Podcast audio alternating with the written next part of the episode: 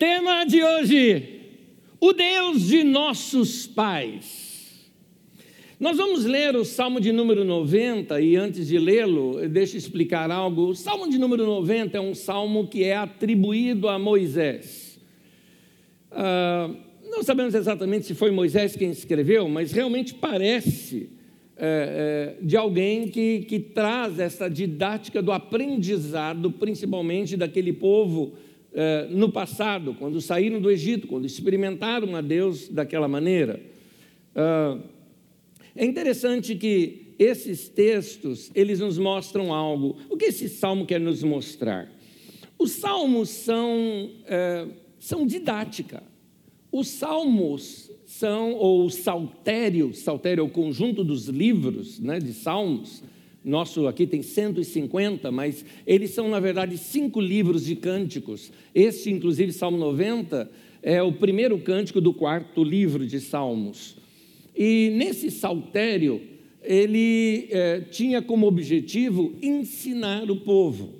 É interessante isso, ensinar através de canções, porque é mais fácil a memorização. Queridos, é tão importante saber a palavra de Deus, é tão importante. Porque a Bíblia diz assim que a fé vem pelo ouvir e ouvir a palavra de Deus. A palavra de Deus é a base toda da nossa fé. A fé em todos os sentidos, seja a fé na minha fidelidade a Deus, seja a fé na minha confiança no Senhor, seja a fé até no momento é, dramático da sua vida em que você precisa de, de, um, de um texto da palavra de Deus ali para te fortalecer. Lembro-me de uma experiência muito ruim na minha vida, tenho poucas lembranças de lá, porque praticamente apaguei a maioria delas. De, passei por um sequestro, foi uma situação horrível. E num momento onde parecia que iria ser morto ali, é, é, me lembro de um Salmos, que dizia assim: Não morrerei, antes viverei e contarei as obras do Senhor. Eu estou aqui anos depois contando para você as obras do Senhor. Deus é bom. Então, isso era, na verdade, um cântico que eu aprendi cantando de um, uh, de um álbum dos Vencedores por Cristo, que uh, cantaram os textos de Salmos e ali eu, eu decorei o texto. Então, vocês cantaram agora há pouco o Salmo de número 96, Cantai ao Senhor um cântico novo. São formas de nós decorarmos verdades da palavra de Deus.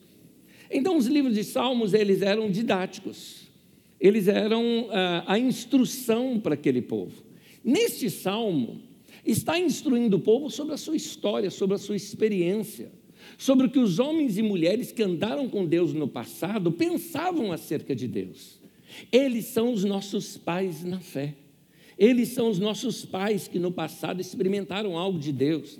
Às vezes nós olhamos aquele povo que estava ali com Moisés, que saiu do Egito e foi para a terra prometida, nós olhamos muitas vezes como incrédulos, porque o texto mostra alguns momentos em que eles duvidaram, em que eles quiseram, alguns quiseram voltar atrás. Mas, gente, vamos lá. Vamos lá, vamos, vamos olhar o outro lado também. Eles creram no Senhor. Eles não conheciam a Deus e um profeta chega diante deles, no caso Moisés, e lhes dá uma orientação sobre esse Deus Jeová que queria que eles fossem cultuar no deserto, e eles foram. Eles foram. Eles é, é, acreditaram de que Deus tinha algo melhor para eles e obedeceram. Esse povo, pergunte, se a gente pudesse viajar no tempo e perguntasse assim para algum deles, ah, o que você crê em Deus? O que você aprendeu do Senhor naquele tempo? Você acredita que Deus pode resolver qualquer coisa? Ele vai dizer: Eu vou te contar uma. A gente foi cultuar Deus no deserto. Mas aí o faraó voltou atrás e mandou o exército dele atrás da gente para dizer: mata todo mundo. E aí? Aí acontece que nós chegamos num determinado ponto onde tinha o um mar na frente, tinha montanha para cá e para lá, e um exército levantando poeira lá atrás, vindo atrás da gente. E naquele momento, Moisés levantou um cajado dele, uma vara que havia na mão dele, é um pedaço de madeira. Mas ele levantou, tocou, estendeu a sua mão, e gente, o mar se abriu na frente da gente. Nós atravessamos aquele mar. Ah, prova isso. Não, se eu estou vivo contando para você, é porque eu passei lá, porque senão o faraó já tinha me matado. Mas passamos ali, ele estaria contando. Agora, um Deus que tem poder para abrir um mar na frente da gente e a gente atravessar em terra seca, você vem me perguntar se ele pode fazer qualquer coisa na sua vida? Olha que lição nos trazem esses irmãos nas suas experiências. Então, o que eles pensavam sobre Deus? Qual era a fé deles no Senhor? Até onde eles acreditavam que Deus poderia agir? É isso que nós vamos ver na didática desse salmo aqui. Deus pode mudar uma situação que seria impossível. Aquele povo que viu tantos milagres, que eles pensavam sobre Deus, Salmo de número 90 vai nos revelar muita coisa. Vamos começar? Salmo de Moisés, Salmo de número 90, do versículo 1 em diante, diz assim: Senhor, tu és o nosso refúgio sempre, de geração em geração. Antes de nascerem os montes e de criares a terra e o mundo, de eternidade a eternidade, tu és Deus. Só uma pausa aqui, só para você ter uma ideia do que ele está dizendo. Até essa expressão de eternidade a eternidade. É, é uma linguagem onde o povo antigo conseguiria compreender algo que a ciência veio compreender um pouco tempo depois. Você sabe que o tempo teve um início. Há um momento em que o tempo começou a correr. Segundo a ciência, 13 bilhões e meio de anos atrás. Mas ah, ah, imagine o tempo como uma grande régua aqui diante de você. O tempo está aqui. Deus está na eternidade, não é? A gente sempre quando pensa em vida eterna, pensa em vida futura. Eternidade significa fora do tempo, porque é eterno. É, é antes e é depois. Então Deus é eterno, é o eterno, ele está fora do tempo. Dessa maneira, Deus tem controle de todo o tempo, porque Deus está vendo o passado, o presente e o futuro como uma coisa só. É por isso que Deus é. Lembra? Ele diz: Eu sou. Ele é o Deus, porque ele só vive no presente, porque para Deus não existe o passado, o presente e o futuro, só existe Ele. Então Deus vê o tempo como um todo. Deus consegue compreender o passado, o presente e o futuro numa só situação, mas um detalhe: Ele está na eternidade. Então o salmista, querendo mostrar que até mesmo antes dos tempos existirem e depois do tempo se encerrar, ainda assim, da história né, existir e se encerrar, ainda assim Deus já existe. Ele é de eternidade a eternidade. É o Deus de todas as eras, é o Deus de toda a história, é o Deus de todo o tempo. Para nós entendermos esse tamanho do nosso Deus, meu querido, se você um dia pegar numa, numa noite bonita, em que a gente consegue ver no máximo, talvez aqui em São Paulo a gente vê no máximo a lua, né? E uma ou outra estrela. Mas se você pudesse, numa noite bonita, estar num lugar de preferência escuro, onde ah, você tenha um céu um pouco mais limpo também, e, e conseguir observar ah, como é o universo, você vai notar uma das, uma das coisas que você vai notar é que se você fixar os seus olhos nos céus, você vai perceber que existe como se fosse um rastro branco, assim, ó, de estrelas.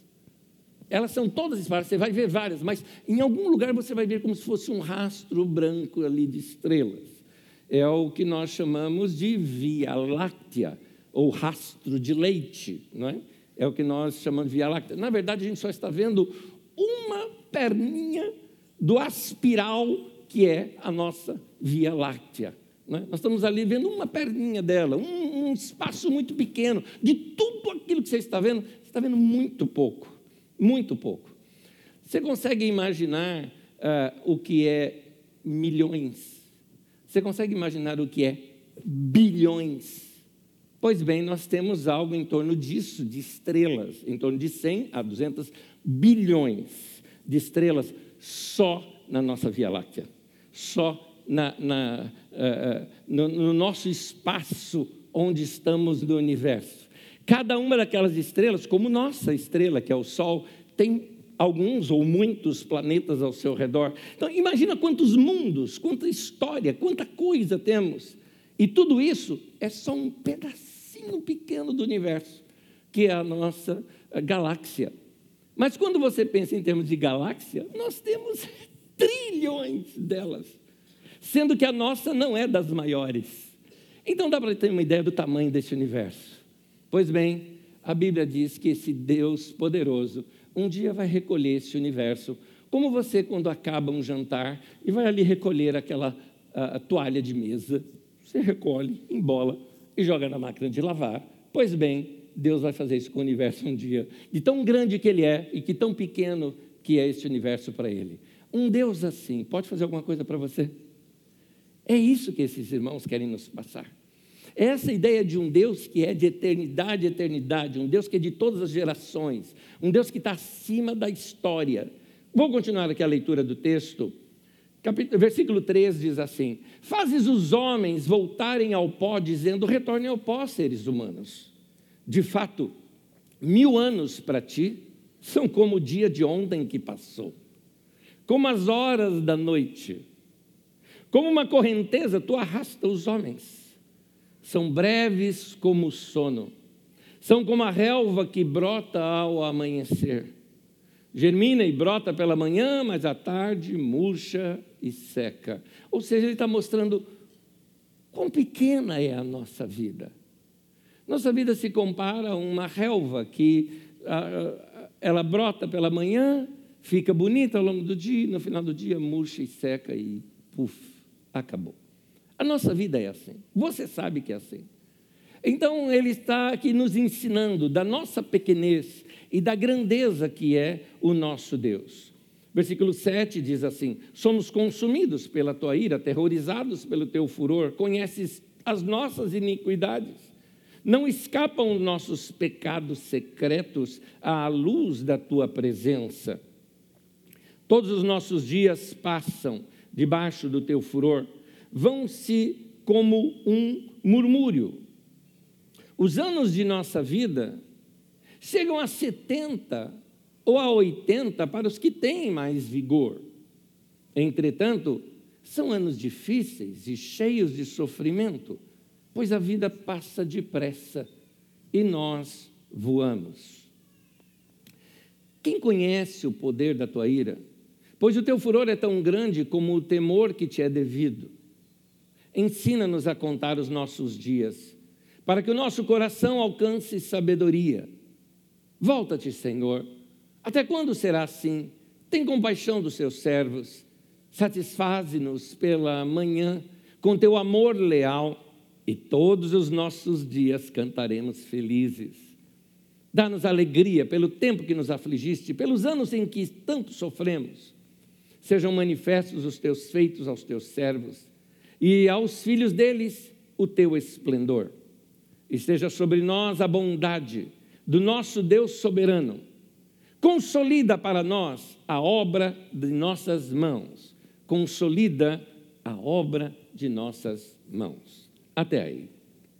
Salmo de número 90, o qual eu recomendo que ao longo da semana você leia mais vezes e medite no texto para que você cresça em entendimento neste salmo. Esse texto vai nos mostrando, primeiramente, que Deus é muito grande. Mas Ele é tão grande, mas não está distante a tal ponto que ele conhece os nossos pecados mais íntimos. Então, Deus é grande desse tamanho, mas ao mesmo tempo ele é muito próximo. Muita gente tem aquela ideia de um Deus que criou o universo e sumiu do mapa, como se Deus fosse apenas uh, um, um criador, um ser que criou tudo, que deu início a tudo, mas que é distante de nós. Não é assim que ele é relatado nas Escrituras Sagradas. Esse povo mesmo, veja bem, esse povo, eles tinham suas primeiras experiências com Deus. Aliás, eles não conheciam a Deus como você conhece hoje. Você tem muito mais informações sobre Deus do que eles tinham. O máximo que eles tinham era um profeta que chegou entre eles, Moisés, e começou a contar que Deus falava com ele e começou a provar isso pelos sinais que lhes fazia. Então esse povo conhecia ainda pouco sobre Deus, mas olha a fé deles nesse Deus. Agora, ah, Deus para eles era alguém muito próximo.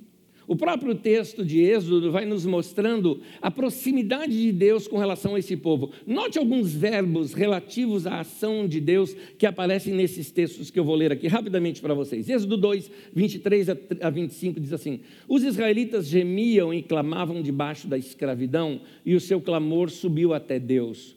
Ouviu Deus Note essa expressão.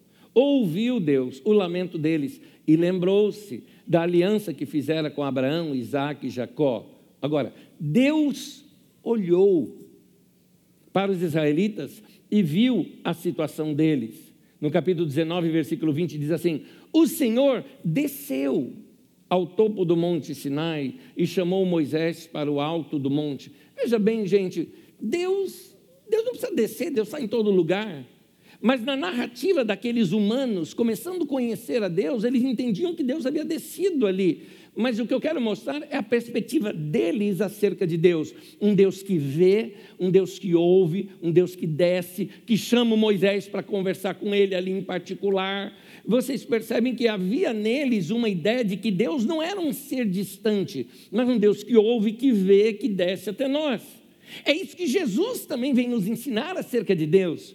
Por exemplo, no livro de Mateus, no capítulo 6, no versículo 6, Jesus diz assim: Quando você orar, vá para o seu quarto, feche a porta e ore ao seu pai que está em secreto. Então, o seu pai que vê em secreto o recompensará. Você fala e ele vê. É interessante até essa troca de verbos aqui. Então, ele te vê naqueles momentos mais solitários que você tem. Naqueles momentos, como dissemos aqui no domingo retrasado, uh, aqueles momentos em que a sua lágrima caiu no travesseiro, onde ninguém viu. Aquela dor íntima do teu coração, aquela coisa mais secreta que você tem no coração, Deus vê. Então é um Deus muito próximo, um Deus que está sempre conosco, um Deus que sabe de tudo. E os nossos pais na fé, como Moisés, por exemplo, né, já sabiam disso sobre Deus. É esse o Deus de nossos pais. Por isso eu vou agora pensando cada, alguns pontos apenas deste Salmo 90. Vamos repetir, por exemplo, os primeiros versículos. Diz assim, versículo 1 e 2: Senhor, tu és o nosso refúgio sempre, de geração geração em geração, e eu completo de geração em geração, em geração em geração, até chegar na nossa geração e ainda vai tocar a próxima geração e outra geração. Ele é o mesmo. E um detalhe, ele é o nosso refúgio nesse momento difícil. E aí ele continua aqui a leitura, na leitura do texto. Antes de nascerem os montes, de criares a terra e o mundo, de eternidade a eternidade, tu és Deus. Em outras palavras, este Deus, ele é o eterno, ele é o criador de tudo, está acima do tempo, está acima da história, está acima de toda a criação. Mesmo assim, ele ouve a sua oração em secreto, até aquela que você não faz até aquela que está lá no coração só em pensamento, em sentimento, ou que você não, você não sabe explicar. É esse o nosso Deus, gente. É esse o nosso Deus. Nosso Deus não é um, um ser para ser cultuado somente num rito religioso, onde a gente faz um culto todo religioso e formal para Ele, como se Ele fosse uh, um grande egoísta cósmico dizendo: me adorem, me adorem, me adorem. Não, Deus não é assim. Aliás, Jesus vem mostrar para a gente que Ele é mais do que isso, Ele é Pai. E um pai da melhor ideia que você possa ter de um pai, Deus ainda é melhor do que isso. Então você vai é, é, conhecendo esse Deus aos poucos, a, a, ideia desse Deus vai crescendo para você, vai se revelando para você, e é isso que vai preenchendo o nosso dia. Daqui a pouco eu mostro isso aqui para vocês no texto. Esse Deus, como diz até a letra daquele canto que eu gosto bastante, diz assim: que tu és soberano sobre a terra, sobre os céus, tu és Senhor absoluto. E aí adiante diz: e apesar desta glória que tens, ou seja, desse tamanho que é o Senhor, tu te importas comigo também. Deus é maravilhoso. Gente, olha, para o nosso Deus, bom e maravilhoso, é para Ele, é para Ele isso. Fala, Deus, o Senhor é maravilhoso, incrível, fantástico, tremendo. Bom é o Senhor. Bom é o Senhor. Deus se preocupa com o seu dia a dia. É isso que eu quero te mostrar. Esse Deus todo-poderoso, imenso, se preocupa com, com o seu dia a dia. Salmo 90, versículo 14, diz assim: Satisfaze-nos pela manhã com teu amor leal, e todos os nossos dias cantaremos felizes. O que o salmista está dizendo é que basta nós nos sentirmos amados por Deus logo pela manhã, nosso dia muda. Meu querido, você não, não percebeu algo aqui? Você não percebeu uma dica de alguém que conhece a Deus dando um toque para você? Mais ou menos como alguma pessoa bem experiente que chega assim para você e fala: por que, que você não faz desse jeito? Aí você, puxa, nunca tinha pensado. E aí você vê que você está diante de um sábio que está te dando um toque muito simples na vida. Pois é, o texto está nos mostrando isso. Procura ter uma experiência com Deus logo quando você levanta. Procura ter uma experiência com Deus logo pela manhã. De diversas maneiras possíveis. Uma, uma deliciosa é aquela, é, claro, se você não incomodar ninguém, né? Mas aquela que você abre assim a janela e olha para o céu. Quando você vê um raiar do dia, quando você olha alguma coisa bonita e bela. E uma das coisas que eu acho que, que, que pega bastante para a gente é quando nós olhamos para o céu, porque é aquele olhar para a imensidão e a gente vê a nossa pequenez. E você abre teu coração ali e deixa o amor de Deus entrar. Porque aí você vai perceber o seguinte: como Ele me ama. Porque Ele é dono de tudo isso aqui. Ele cuida de tudo isso aqui. Ele criou tudo isso aqui. E nesse momento, se eu falar com Ele, Ele está me ouvindo. Mais do que isso, Ele está me vendo, como disse Jesus. Então, é, olha, olha como seu dia pode mudar. A dica que Ele está nos dando aqui é essa. Presta atenção. Seu dia pode ser completamente diferente se você começá-lo bem. Mas muitos de nós hoje fazemos diferente. Qual é o nosso primeiro ato do dia? Pegar o celular, abrir e vai ver notícias ou redes sociais. E aí você vai se chocar com alguma outra coisa que não vai preencher o seu vazio, que não vai preencher o seu coração, que não vai te dar instrução, não vai te ensinar nada. Por isso nós precisamos é remodelar os nossos dias. Nós precisamos. Em outras palavras, Deus está dizendo isso daqui e Moisés fala assim: hashtag, fica a dica. É isso que Moisés está falando aqui para a gente. Vamos, vamos ver outra coisa. Aliás, Deus está tão preocupado com a nossa vida que eu queria te dar um alerta também. Você sabia que Deus se preocupa até com o seu trabalho? Porque tem muitas pessoas que acham que assim, é, nosso culto a Deus se resume aqui ao domingo. Gente, se o nosso culto a Deus se resume só ao domingo, então nós só estamos dando aqui um sétimo da nossa vida. A nossa vida, ela acontece ao longo da semana inteira. O nosso trabalho é uma bênção e é uma forma de adorarmos a Deus também. E nós precisamos agradecer a Deus pelo nosso dia a dia, pelo nosso trabalho, pelo nosso estudo, pelos dias que estamos vivos. E Ele se envolve com a gente também no nosso trabalho. Olha o que diz o Salmo 90, no versículo 17: Derrama sobre nós as tuas bênçãos, ó Senhor nosso Deus. Olha que expressão. Dá-nos sucesso em tudo o que fizermos. Sim, dá-nos sucesso em tudo. Olha que texto, dá-nos sucesso em tudo o que fizermos. Ah, é mais ou menos assim, Senhor, eu preciso da tua bênção no que eu faço. O trabalho já não é uma coisa tão gostosa. Trabalho é sua, trabalho é difícil, trabalho se lida com gente, trabalho se lida com situações.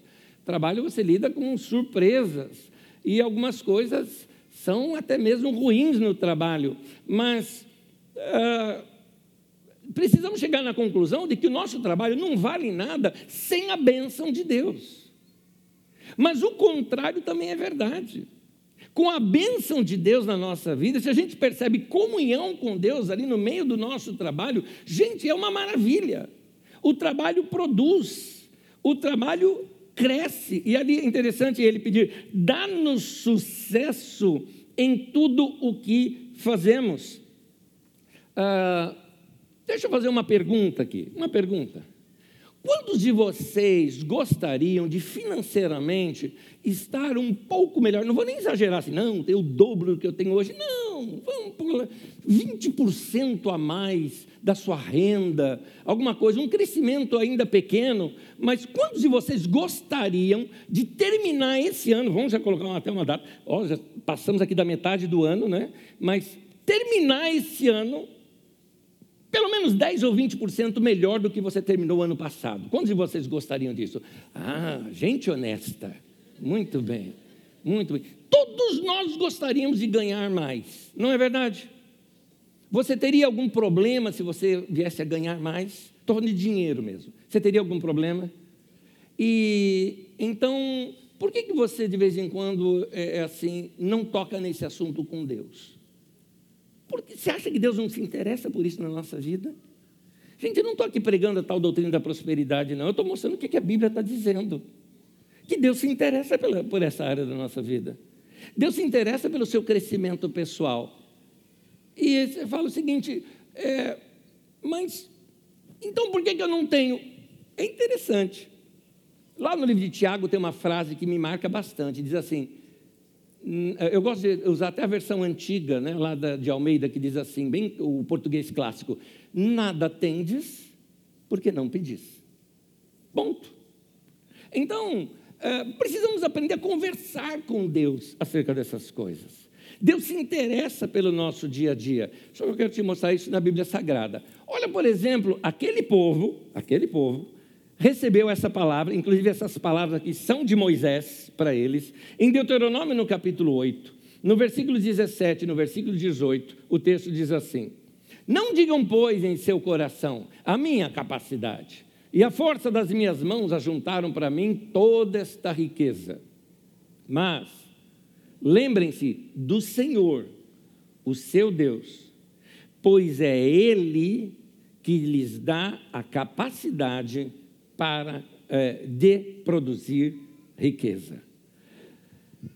O texto ele vem trazendo assim, dizendo: Olha, eu tirei vocês do Egito, levando para a terra prometida, onde vocês vão ter boas casas. Está lá no texto.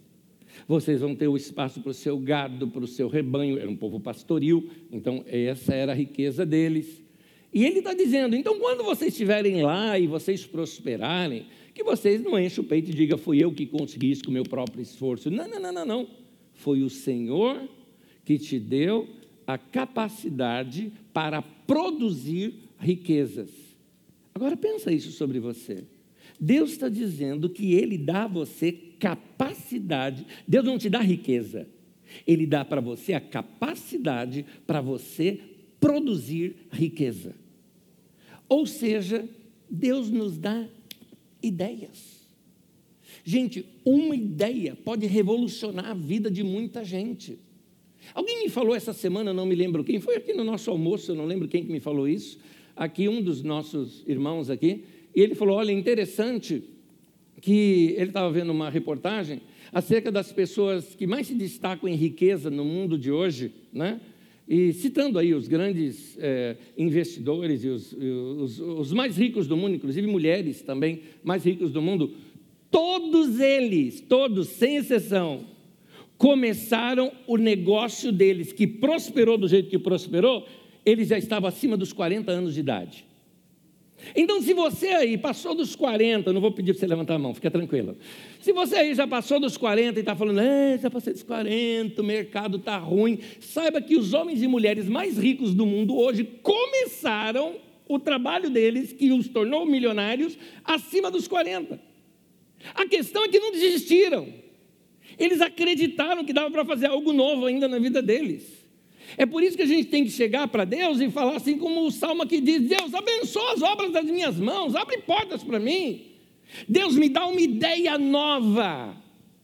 Eu estava ouvindo um pastor querido, é, lá de Belo Horizonte, o Jeremias, e ele é, disse o seguinte: ele falou, uma das coisas que eu faço com a minha igreja, assim, que eu sempre oro com eles no final de toda reunião que a gente termina no domingo, eu oro assim: Deus, dá uma ideia nova para esse povo nessa semana. Porque as ideias é algo poderoso.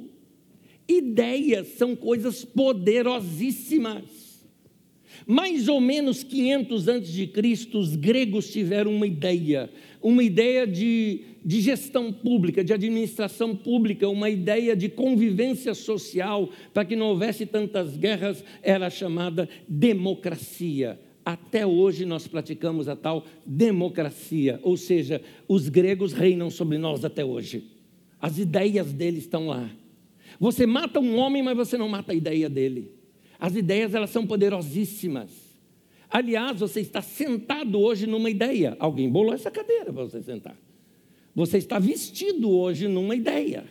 Alguém teve a ideia do tênis, do seu sapato, alguém teve a ideia da sua camisa que você está vestindo, alguém teve a ideia, inclusive, do seu celular que você está usando, não só do design dele, mas talvez muitos anos atrás alguém teve ideias de eletrodos e tantas outras coisas que compuseram essa máquina que você usa bastante. Foram ideias. Olha quantas ideias tem no mundo hoje. Deus amado, será que você não pode ter uma? Você fala, mas como é que eu faço? Pede. Só que tem um detalhezinho. Às vezes a cabeça da gente está tão cheia que não cabe mais nada lá dentro. Então é por isso que eu te falei, antes de falar disso, eu te falei que pela manhã você tem que ter uma experiência com Deus. Meu querido, levanta mais cedo. Ai, eu, eu, eu tenho muito sono de manhã. Toma banho frio. Aí você vai ver se você não acorda. Põe lá um banho quentinho, daqui a pouco gela tudo. Aí você sai que sai elétrico. Mas acorda, indivíduo. É de manhã que você vai ter assim a mente tranquila. É de manhã que você deveria pegar um texto das Escrituras, não precisa nem ser texto longo, um texto pequeno.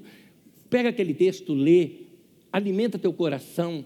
Separa um versículo só daquele texto, deixa ele crescer dentro de você. Dali pode surgir uma ideia. Ideia. O que é essa comunidade? Se não uma ideia que alguém teve de dar início numa obra assim ideias. Então, Deus, Ele pode te dar algo, Ele que te dá o quê? A capacidade de produzir riquezas. O que é isso? Uma ideia. É isso que Deus está querendo nos dar. Mas para isso, a nossa mente, o nosso coração precisam estar afinados com Ele. Precisamos estar sensíveis à voz dEle. A gente precisa estar perto dEle, convivendo com Ele de tanto ouvi-lo, a gente consegue compreender melhor a sua voz. De tanto ler as escrituras, a gente consegue identificar quando é Deus falando ou quando é uma invenção da nossa cabeça. Então, meu querido, não é errado sonhar com seu sucesso. Não é errado. E não é errado também pedir isso para Deus.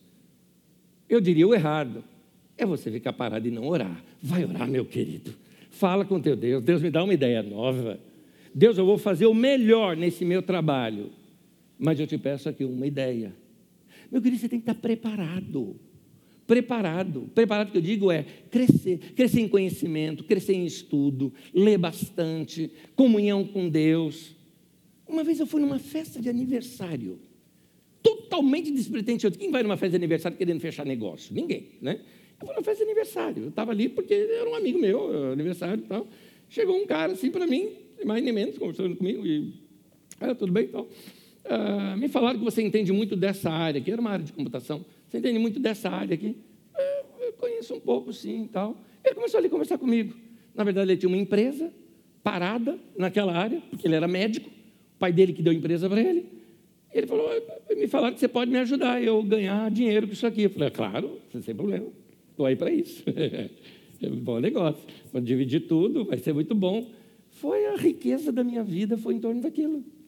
Foi ali que eu fui ganhar, ganhar, ganhar, ganhar. Paguei meu apartamento que eu tinha, que tem todas as minhas dívidas, dívida que eu digo assim, financiamentos, que tem tudo, fui quitando tudo, tudo com ganhos de alguma coisa, de uma ideia que surgiu no meio de um aniversário.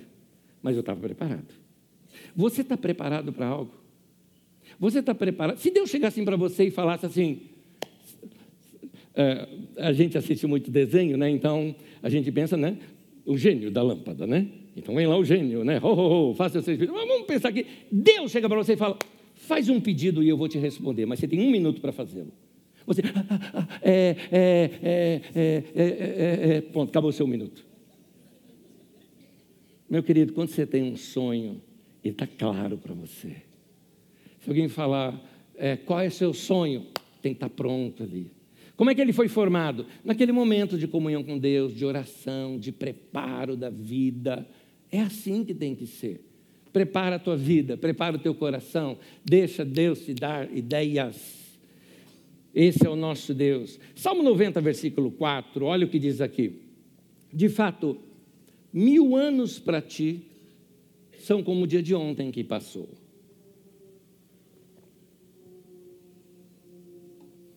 são como as horas da noite. O que o texto está querendo mostrar é que ele está acima também da história, ele está acima também do tempo. De uma certa forma, ele também tem o controle da história e do tempo, por saber o todo. Portanto, não há história que ele não possa mudar, já que ele é o Senhor da história. E eu quero dizer isso principalmente para você que está começando a ter os primeiros sinais, ou você já está exatamente passando por todos os sinais das crises da terceira idade. Eu digo isso porque quando nós percebemos que a nossa idade está ficando avançada, começam a surgir nossas inseguranças, os nossos medos. Nós não temos o controle do tempo, da história, mas o nosso Deus tem. A partir de um certo ponto da nossa vida, vamos lá, gente, não sou só eu que penso isso, a maioria de vocês estão sentindo já. Não parece que os dias estão começando a passar mais rápido? Não parece que os anos estão passando mais rápido? A gente não fica com aquela sensação de que tem alguém ali ah, acelerando o tempo, sem contar a questão física. A mente está perfeita, talvez esteja até melhor do que antes, mas a situação física não reage igual. Eu tenho dois filhos, é, dois filhos homens, então imagina para entrar no mundo deles, entrei no mundo do videogame e ali nós jogamos juntos bastante. E assim, meus filhos eram meus patinhos, tá? Ganhava deles legal. Principalmente para quem conhece o FIFA, ganhava legal dos caras. Tá bom, os anos vão passando. E aí agora, quando a gente vai jogando, jogar, eu falo, não, vamos jogar no mesmo time os dois. não um contra o outro mais. Porque não dá. Só toma agora dos caras. Por quê? Eu sei o que fazer. Eu olho o jogo e. Só que até chegar o recado daqui, até a ponta do dedo já foi. Acabou. Acabou. Não vai, não reage. Não dá. É... O que é isso? Veieira. É isso. Os anos vão ficando assim. Você sabe o que tem que fazer, mas uh, a sua reação já não é mais a mesma. Uh, e a gente entra em choque muitas vezes com isso. Entramos em choque, por exemplo, quando olhamos no espelho. Entramos em choque principalmente nos aniversários de família. Tivemos dois essa, esse mês aqui dos meus filhos. E, e, e, a gente vai ver as fotos, né? Ah, você é pequenininho. E aí a gente olha a gente do lado deles e fala: Meu Deus. Aí meus filhos chegam para mim e falam: É, pai, hoje você está com mais entrada do que falei, entrada, filho, já estou até com saída aqui. Esse é o problema. Esse é o problema. E aí, então a gente se choca com o nosso envelhecimento. E o salmista está dizendo: nossos dias passam muito rápido. Nossos dias passam de modo veloz. Versículo 10, vamos ler aqui. Os anos de nossa vida chegam a 70 ou a 80 para os que têm mais vigor. Entretanto, são anos difíceis e cheios de sofrimento, pois a vida passa depressa e nós voamos. Um detalhezinho sobre esse texto. Primeiro, a explicação sobre os 70 e 80 aqui. Eu quero que você compreenda isso dentro da linguagem e o tempo na época. Naquele tempo, a expectativa de vida estava em torno dos 50. Então, dizer que alguém chegava a 70 ou a 80 é como se nos nossos dias eu, a gente chegasse e falasse: não, uh, os anos chegam até 100, 110. Você fala: 100 anos de idade. Ou 90, 100 é muita coisa, né? Vou, vou passar dos 90, porque eu tenho gente aqui no nosso auditório que tem mais de 90. Né? Então, 100 e tudo mais, né? Então, uh, uh, uh, passa, é muito né, pensar assim. Naquele tempo era muito pensar em 70 ou 80. Só que eu tenho uma novidade aqui para te dizer. Quem se lembra o que eu disse aqui, que é o autor do texto? Quem era o homem? Vamos lá, de novo. Quem era o homem? Moisés. O Moisés está dizendo que ah, tá, 70, 80 é muito. Mas vamos ver como é que foi a vida do Moisés. No livro de Deuteronômio, no capítulo 34, versículo 7, diz assim sobre a morte do Moisés: Tinha Moisés 120 anos de idade quando morreu. E nem os seus olhos, nem o seu vigor tinham se enfraquecido.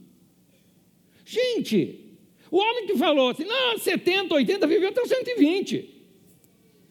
O Senhor está nos mostrando que Ele pode fazer algo na minha história e na sua história, e Ele não tem um pingo de pressa quanto a isso, porque Ele tem história nas mãos dele. É a gente que se desespera. É você que está se vendo como velho ou como velha, e Deus está dizendo: de jeito nenhum, você não entende o que eu tenho para você ainda. Eu precisava de você nessa idade para fazer algo. Para você ter uma ideia, você ouviu falar aqui de Moisés, o cara. Gente, assim, na Bíblia você tem assim: Jesus, você tem, aqui no Novo Testamento você tem talvez ali o apóstolo Paulo, no Antigo Testamento você pensa que ah, o profeta Isaías, Davi, e Moisés. Moisés era o cara. Pois bem, quando foi que Moisés começou o ministério dele? Eu estou dizendo isso porque eu queria te dizer que Deus tem o tempo e a história na sua mão e Ele controla tudo, Ele faz tudo certinho no tempo certo. Não é porque você se sente com a idade já avançada que Deus está vendo você da mesma maneira que você está se vendo.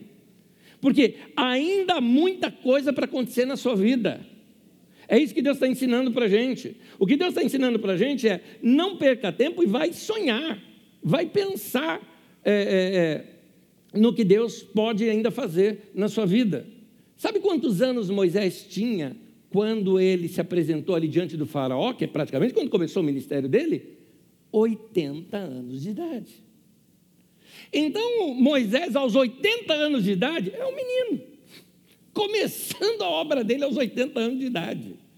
E uma obra que marcou tanto a história, tanto a história, que mais ou menos, vamos colocar aqui, uns 3.200 anos, ou quase 3.400 anos depois, nós estamos falando dele. Olha só, a vida de um homem que simplesmente acreditou que tinha algo para Deus fazer na vida dele e ele simplesmente se soltou. Qual o segredo de Moisés? Ele falou: Deus faz o que o senhor quiser. Ele deixou Deus fazer o que quisesse na vida dele e Deus fez. No livro de Atos, no capítulo 2, versículo 17, diz assim: Nos últimos dias, diz Deus, derramarei do meu espírito sobre todos os povos, e os velhos sonharão. Essa é a ação do Espírito Santo na vida da gente. Os velhos sonharão. Tem muita coisa para acontecer na sua vida ainda, meu irmão e minha irmã. Vou repetir: meu irmão, minha irmã, para você, principalmente para você que tem mais de 40, porque hoje em dia parece que a gente está ficando velho aos 40 já. Principalmente você que já se sente aí os 40, falando, ah, já atingi os 40 tal. Gente, até, até antigamente se falava, a vida começa aos 40. Mas como o mundo está mudando, eu acho que a vida começa aos 50. Mas aí, daqui a pouco eu vou achar que começa aos 60. Para Moisés começou aos 80. Ô gente, vai lá. Eu quero ter, eu tenho uma palavra para você aqui. Deus não terminou o que Ele tem para fazer na sua vida ainda. Carrega uma expectativa. Vai sonhar, meu irmão. Vai sonhar. Vai deixar Deus fazer algo grande em você. Os velhos sonharão. Porque é o sonho que renova a gente. Peça para Deus. Peça para Ele fazer algo na sua vida. Não desista da vida. Não jogue a toalha. Temos que se fortalecer na fé e na esperança, na expectativa de que tem algo ainda para acontecer. No Salmo 90, no versículo 15 e 16, diz assim: Dá-nos alegria pelo tempo que nos afligiste, pelos anos que tanto sofremos Sejam manifestos os teus feitos aos teus servos e aos filhos dele o seu esplendor. Olha o que esse texto está mostrando. Está mostrando que, assim, meu irmão, Deus pode fazer na sua vida algo proporcional a todo o sofrimento que você já teve. Talvez se você fale o seguinte, você não imagina o quanto que eu já sofri na vida. Verdade, querido, eu acredito em, em, plenamente em você, mas pede para Deus o seguinte: me dá proporcionalmente, o tanto que eu sofri, me dá proporcionalmente o tanto de alegria para ter. É isso. Deus tem isso para nós, Deus tem coisas para nós. Sabe o que a gente precisa fazer? Pedir, gente. Pede. Faça o pedido certo. desculpa o tema aqui que eu vou falar, mas seja mais esperto. Eu li recentemente essas historinhas antigas é, de um bobo da corte que estava diante do rei. Você conhece a expressão bobo da corte? É o piadista, né, o humorista. É o stand-up comedy daquele tempo. Tá? Então o bobo da corte estava ali diante do rei, fazia piada e o rei se esguachava de rir e tudo mais. Só que um dia o bobo da corte fez uma piada que humilhou o rei publicamente. Todo mundo riu do rei e o rei manda prender. Eu vou matar esse cara. O rei tinha esse poder. O homem é preso. E como era costume daquele rei, chega um dia em que ele faz uma festa, né? E nas suas festas às vezes libertava alguém tudo mais. Nesse caso ele não iria libertar. Eu disse que ele iria morrer, ele vai morrer. Porque o rei não pode voltar atrás na sua palavra. Mandou chamar o bobo da corte. Traga o do cárcere. Trouxe o cara lá. Falou: Pois bem, como você já me fez rir várias vezes, mas eu não posso voltar atrás da minha palavra, que você vai morrer, eu vou lhe dar a oportunidade de escolher como você quer morrer. Ele, ó oh, rei, grande é o Senhor e a tua palavra. Um rei que não pode voltar atrás no que diz. Pois bem, rei, eu quero morrer de velhice.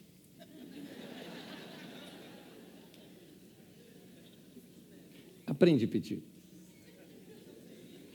Aprende a usar as palavras certas. Nada tens porque não pedis. E às vezes até pedis e não recebes porque pedis mal, diz lá em Tiago. Porque você pensa só em gastar nos seus deleites. Não é isso que Deus está querendo fazer com a gente. Deus quer tornar a tua vida útil, de modo a você crescer, mas crescer ao teu derredor.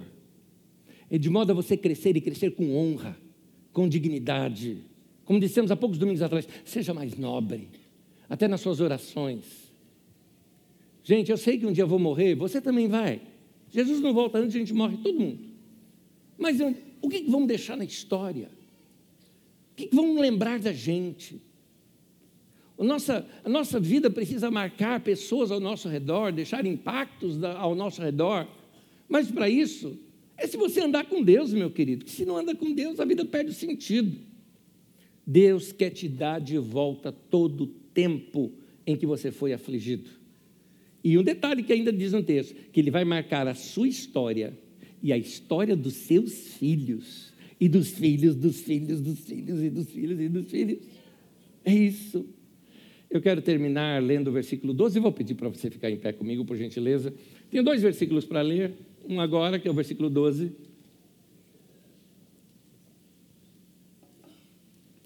Diz assim: Ensina-nos a contar os nossos dias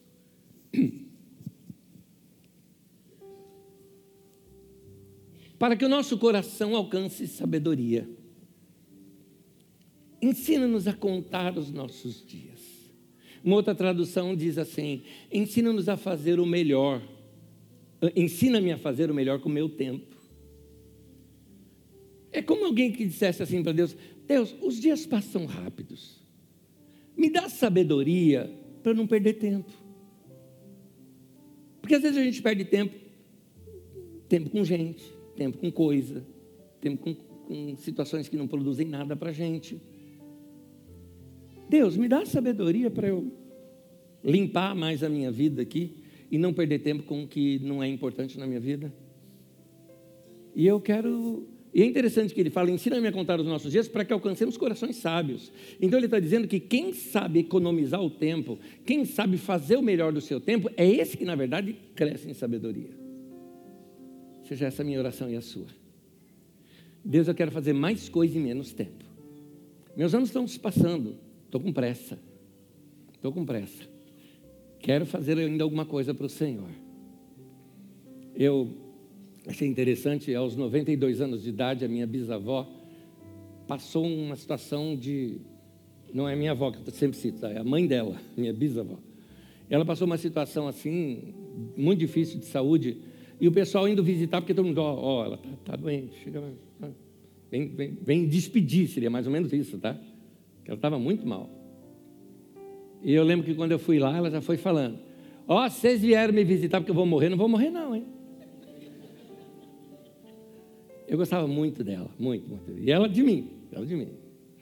E, e ela falou o seguinte: eu não vou morrer porque eu acabei de descobrir o meu ministério aos 92 anos de idade. E qual é o teu ministério, vó? E ela falou o seguinte: Eu vou orar para Deus levantar um homem de Deus na nossa família. Homem de Deus é uma expressão que a gente usa na nossa família para quem é pastor. Não tinha nenhum na nossa família. Falou: Eu vou orar para Deus levantar um homem de Deus. E enquanto Deus não levantar, não morro.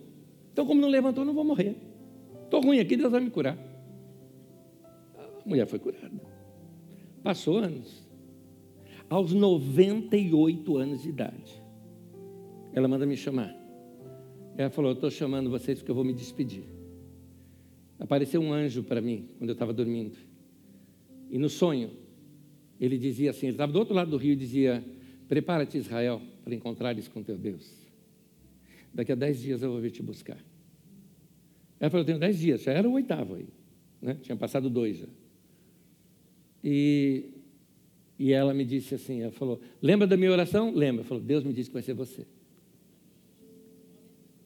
E foi. Na época eu era roqueiro. Não pensava nem um pouco em ser pastor. Mas ali foi o recado. Hoje você está ouvindo a palavra através de mim, porque aquela mulher orou. Eu sei que quando eu chegar no céu, a glória vai ser dela, da minha outra avó que me criou, vai ser do meu pai, vai ser da minha mãe. Minha mesmo não foi nada, eles plantaram, eu só estou colhendo. Teu ministério não terminou, meu irmão. O dela terminou com 98 anos de idade. Vou dizer mais: se Deus não respondesse a oração, ela está viva mais uns anos ainda. Mas alguém que acreditou que Deus responde orações. Então, vai pedir para Deus. Não desiste, não. Nunca diga assim, eu estou velho demais para acontecer alguma coisa. Nada disso, nada disso. Deus tem muita coisa para fazer na nossa vida. Amém? Último texto é o versículo 1 e 2. Só quero relê-lo. Só isso. Releio com vocês aqui. Versículo 1 e 2, que agora ele ganha mais sentido para a gente. Senhor, Tu és nosso refúgio sempre, de geração em geração. Antes de nascerem os montes e de criares a terra e o mundo, de eternidade a eternidade, juntos, o que, que é? Tu és Deus, ao nosso Deus. Bom e maravilhoso é o nosso Deus. Abra suas mãos para Deus, eu quero orar para você. Senhor, que o teu povo receba do Senhor a tua bênção. Sejam abençoados que eles recebam do Senhor ideias, sabedoria, instrução, que te conheçam melhor, que seus dias sejam diferentes. Põe a tua mão sobre o teu povo e os abençoe, Senhor. Abençoe as obras de suas mãos. Que os nossos dias sejam dias valorosos, muito bem aproveitados diante do Senhor. Que o Senhor abençoe o teu povo, em nome de Jesus. Amém e amém. Povo de Deus, boa semana para vocês. Deus abençoe. Deus abençoe. Deus abençoe.